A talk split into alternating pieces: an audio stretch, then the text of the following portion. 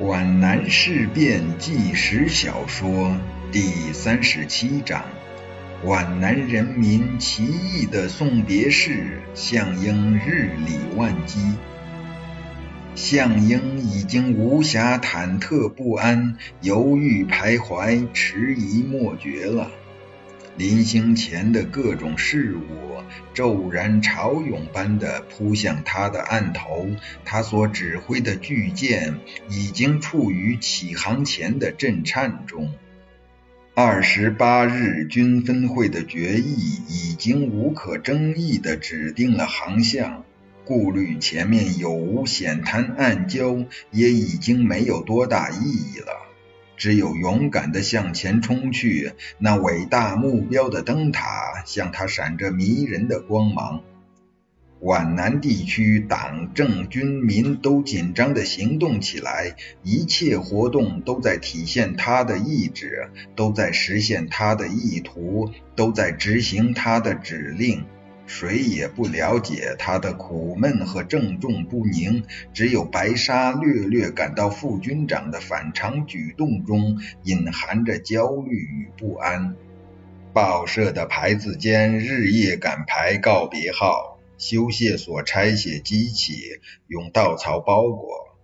医院正在处理伤员，筹集药品。部队正在调整组织。编制战斗小组，磨刀擦枪；地方党在紧张地建立地下组织，审批随军北移的干部名单。群众忙着宴请、恳谈、话别，为自己的亲骨肉准备携带的干粮。司令部指挥中枢的电话线像脉络神经似的伸向整个机体。吸收着种种请示、报告，发布着种种指示和命令。晚方也以同样的紧张状态从事反共活动。项英已经处在欲罢不能、欲停难止的状态，他在推动着舰艇，而舰艇也拖拽着他，像在斜坡上滚动的车轮向下冲去。向英在思考，在指示，在挥斥，在欢笑，在夸奖，在训诫，在宿舍中密商，在会议室里开会，在接待室里洽谈。在这种时候，向英忘记了饥饿和睡眠，精力旺盛的惊人。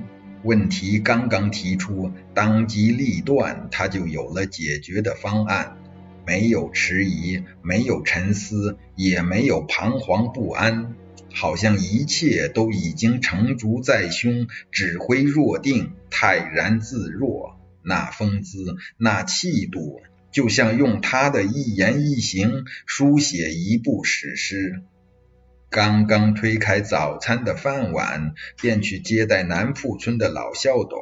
他带来了全体村民和全校学生的请愿书，挽留新四军常驻皖南。当项英告诉他新四军非走不可时，这位老人垂泪顿足：“项副军长，你们要委曲求全，可是人家会给你们权吗？张家渡已经开始杀人了，他们没有安着好心。”哎，若是害了你们精忠报国的岳家军，咱中国就没有救了。项英又是一通耐心的说服。如果真的是不能抗命，是不是也效法当年刘皇叔携民渡江呢？项英笑了，为这种老学究式的设想又费了很多唇舌。老人仍然忧愤难移，索取笔纸，当即挥毫以抒怀。大军北移，赤风雷，委曲求全，泪暗灰。最可恨，金牌十二相催急，君不见，风波亭上赤血飞。老人的泪水模糊了眼睛，项英和老人紧紧的握手。吴民三刚走，敌工部长林之夫便有急事来找项英。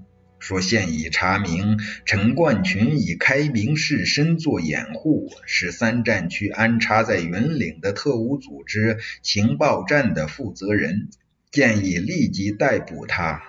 这件事，项英没有立即表态，沉思良久。我看逮捕他是可以的，在我们开动的关键时刻，实属必要。但是要注意时机，也要注意方式。过早了，定会打草惊蛇。他是国民党的区长，处置不慎，对方会做出强烈反应，会影响大局，会给对方以口实。你们想一想，国民党会不会来个中村事件呢？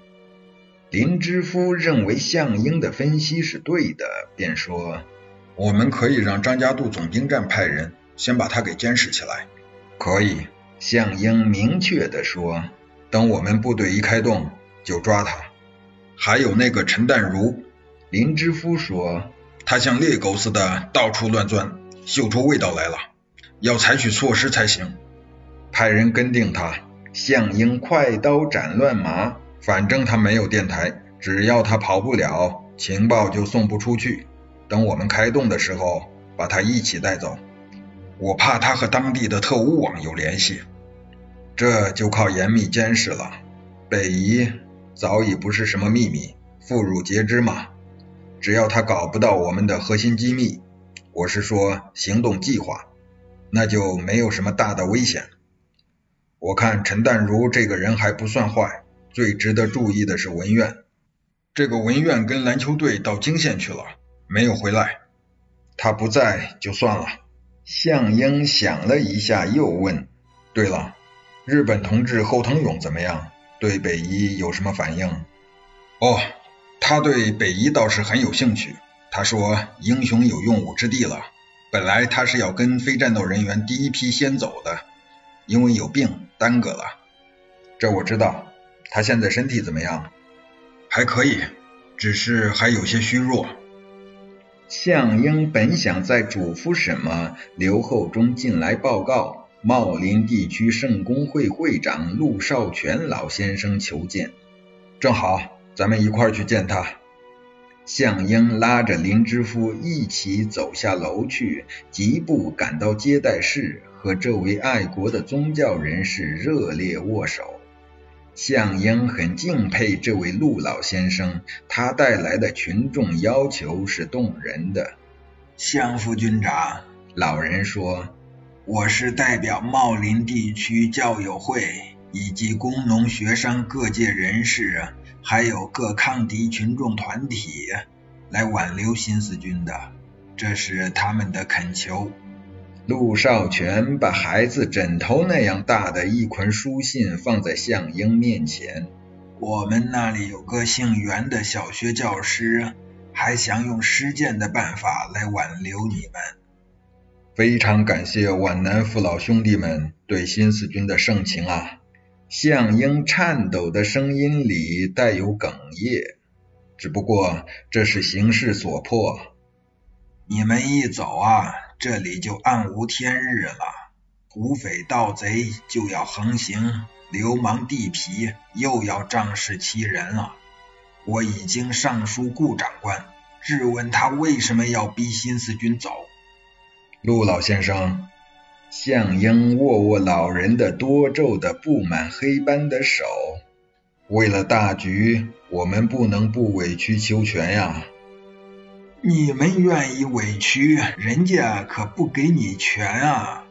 老人与吴明三有同感，他长叹一声：“唉，在茂林西面的山口上，他们正在赶修碉堡呢。”这个事情我们知道。向英惴惴不安，他听到了不吉的预告。我信不过他们，陆老人说。我明明知道无法留住你们，可是我不能不向你们表达民众的心意。你们这些殉道者，是在背着反共派给你们准备好的十字架往前走呢。林知夫回肠荡气的叹了一声：“这就是皖南人民对新四军北移的奇异的送别式啊！”陆老人为了不过多的干扰副军长的军务，只做了半个小时就挥泪而去，因为东南局和皖南特委的电话等待项英去接。项英握别陆少全，从接待室走出来，在上楼接电话的途中，边走边回答着等候在室外请示工作的机关人员，回答人事上的变更，协调部门与部门之间工作上的矛盾。他指示每个战士必须自带五天的给养，又让参谋告诉赵令波。要他到张家渡去检查浮桥的架设情况，他还向秘书处交代组织行动前的动员大会和军民联欢大会的具体方案。当他走进他的宿舍，拿起电话时，大福地外面场坪上已经聚集了越来越多的群众。他来不及坐下，左手叉腰，一只脚蹬在椅子上。急忙抓起话筒：“东南局吗？是我。刚才谁来的电话？”向英等着对方的值班人员去找人。是梁普同志吗？啊，忙，简直是不可开交了。你们把机关人员组成班排，随军部走好了。有多少地方干部撤离？不行不行，太多了，要精干。不能拖老带小，要留下人准备打游击。凡是暴露的都想走，不行，你们要做思想工作嘛。什么要求？走的要枪，留的也要枪。当然，大概需要多少？五百五十支，当然是短枪。可以可以，你们造个花名册，直接派人到军械处领取。好的，我告诉他们。项英把电话挂断，接通了军械处。军械处吗？我是项英，找你们处长。喂，吴副处长吗？东南局和特委要五百五十支短枪。项英皱起眉头，显然对方在叫苦。要积极支援地方嘛，那就给他们两百五十支好了。还有多少缺零件不能打的？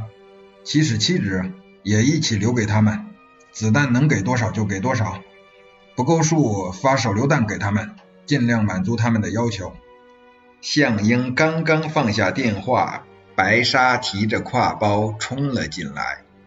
政委，告别号的清样出来了，请你审查。什么时候要呢？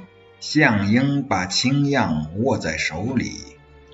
我在这里坐等，如果有改动，晚上复印就来不及了。不是元旦见报就可以了？呃，报社很急，他们怕来不及收摊，要求提早开印。对，向英点点头，看看座钟，现在是九点差五分，过两个小时你来取。现在快到接待室去，采访采访来访的群众，真是太感动人了。接着又告诉刘厚忠，给他倒杯可可来。两个小时不准别人打扰，又告诉总机，所有他的电话一律转秘书处。向英把清样在写字台上展开，手握一支红笔，炯炯目光落在告别号的社论临别之言上。他感到开头不够有力，缺少主旨，想在前面增加一段。红笔握在手中好久，一时想不到写什么好，便又继续往下看去。在接待室里出现的那些动人景象，不断的出现在眼前，催动他的文思。他在这篇社论中，以向所未有的激情和超出他平时所具有的文采，加进了一段感人至深的文字。我们特别向关怀我们以及从军子弟的皖南父老们致谢并宣誓：我们全军指战员不问官兵，不分新旧，是以最大友爱团结传统精神，结成一条攻不破、冲不散的血肉长城，浩浩荡荡奔向前程，而不愿丢失一个同志，使眼睛眺望的皖南父老兄弟姐妹们负担不必要的忧虑。项英写着写着，被自己的感情打动了，不由得潸然泪下。在社论开头又加了一段：在这团结抗战新的一年开端之际，我们不能不向三年来同患难共生死的皖南同胞辞别远行，使我们分外深切地感到时代的重合和时代的惆怅。项英改完，立即让刘厚忠去找白沙。